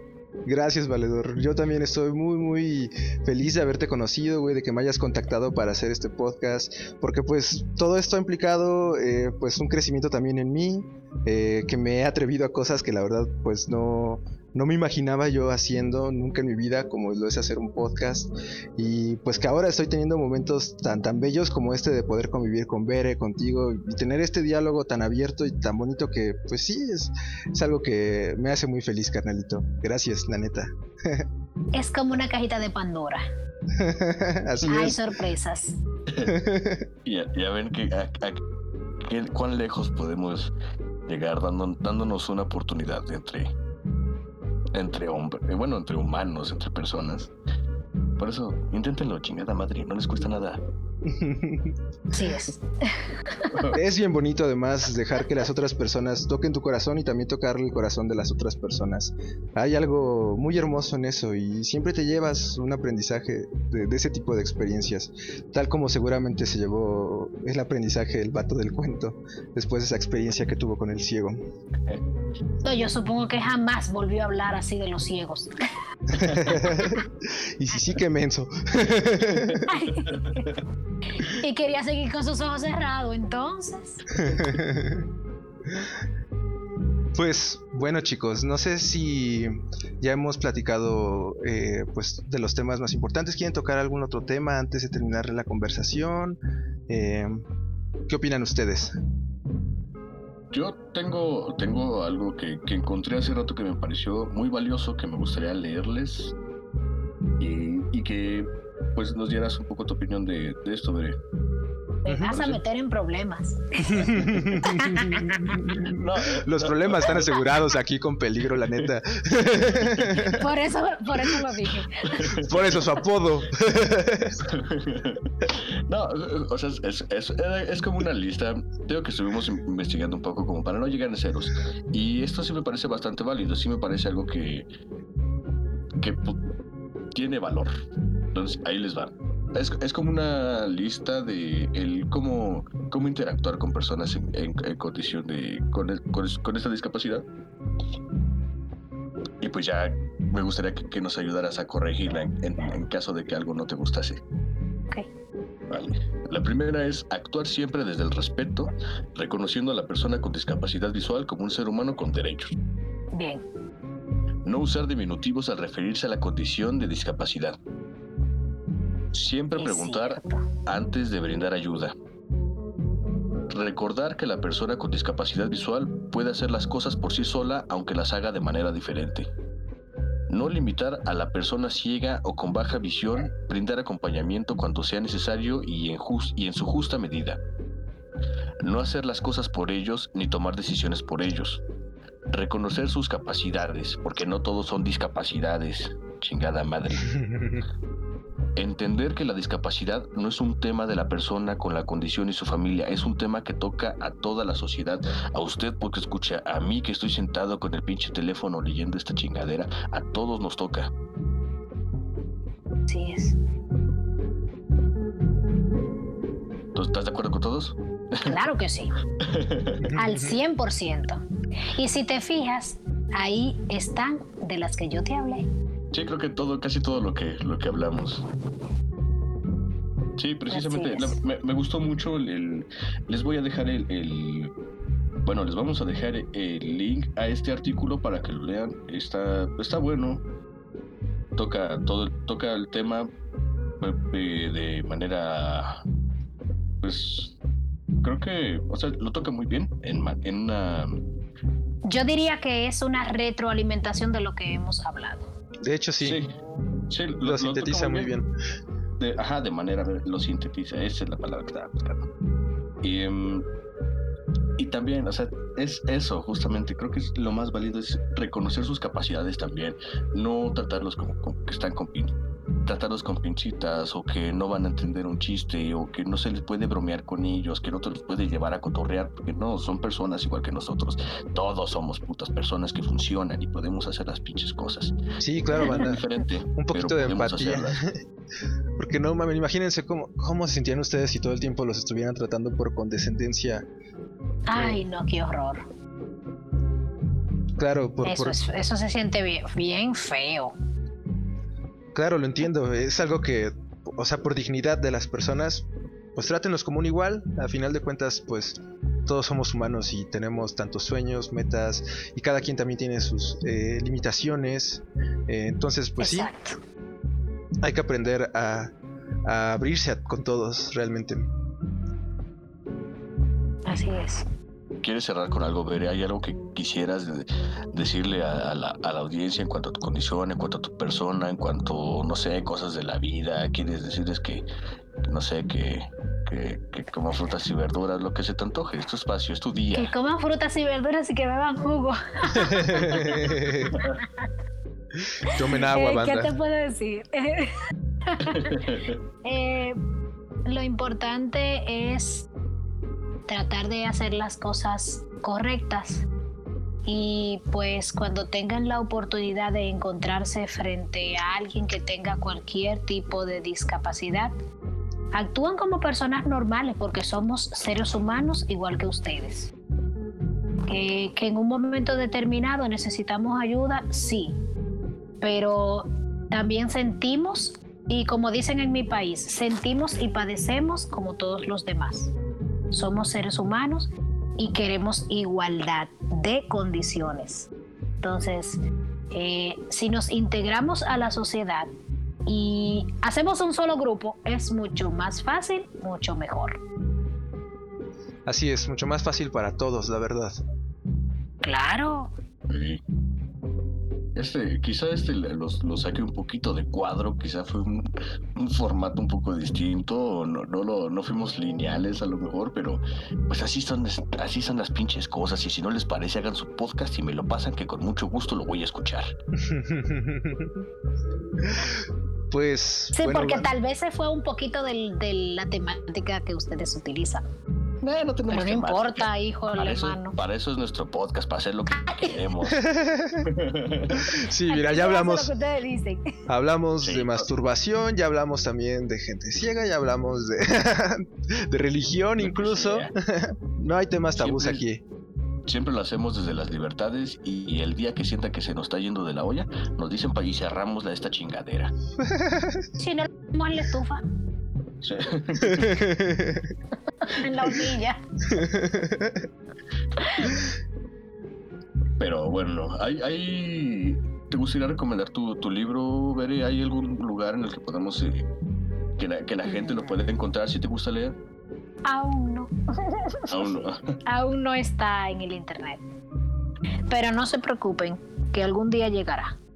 Ya Bueno. para eso entonces, eh, aquí lo tenemos a ustedes para hablar de ello. claro. Cuando, cuando no, lo, no lo pases y, y estamos haciendo un podcast en ese momento, lo ponemos ahí, ¿se acuerdan? Regresense al episodio tal y léanse este libro.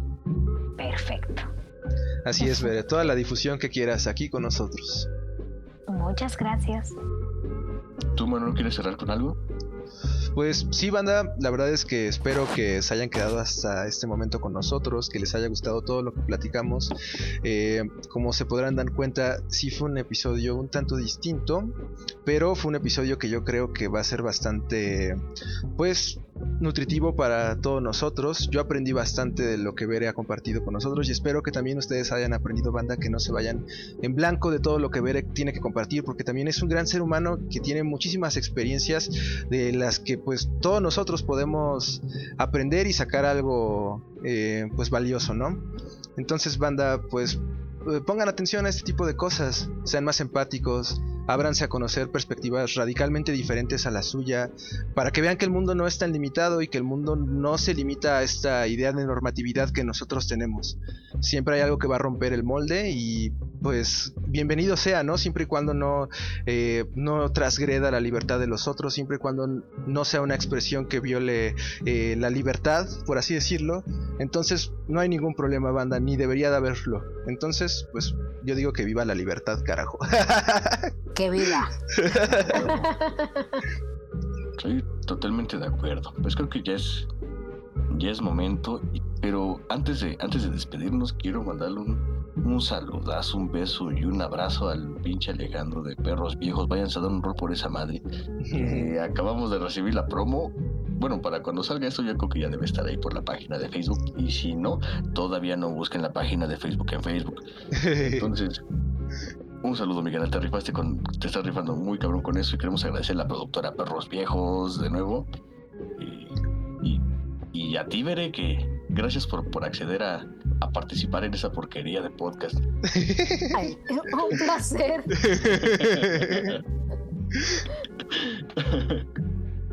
No, de verdad, gracias por compartirnos tu, tu- bueno, por brindarnos el, el- el tiempo y tus, tus experiencias y, y pues es, es- este, este momento que la verdad es, es muy grato y muy valioso para mí. Em, porque con todo y lo que estamos diciendo y eso también pues es un paso de apertura para mí. Estoy, es un paso en el que, en el que también estoy creciendo con, y, y espero que también pues te quedes algo que, con un poco de lo que hacemos aquí. Claro que sí.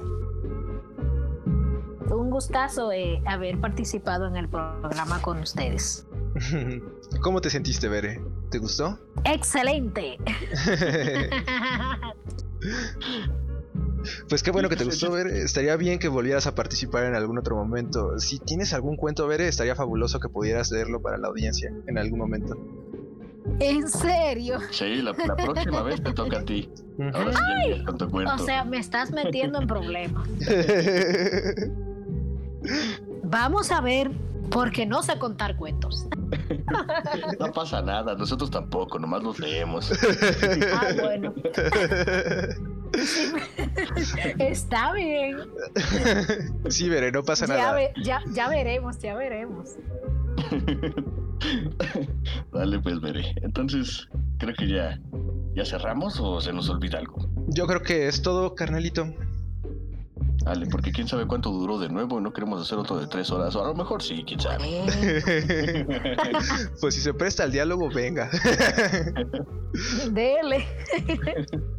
Pero sí, de nuevo, muchas gracias, Beni. Y pues esperemos que, que estés bien, que la cosa mejore y que no, pues que la banda tome esto, tome esto y lo, y lo reparta también. Si conocen a alguien que, que esté en esta situación y que le guste, que crean que tiene valor ese tipo de conversación, pues de lo que, que sepan y se, que se sepan eh, y se entiendan acompañados, que porque este es un tema que nos toca a todos.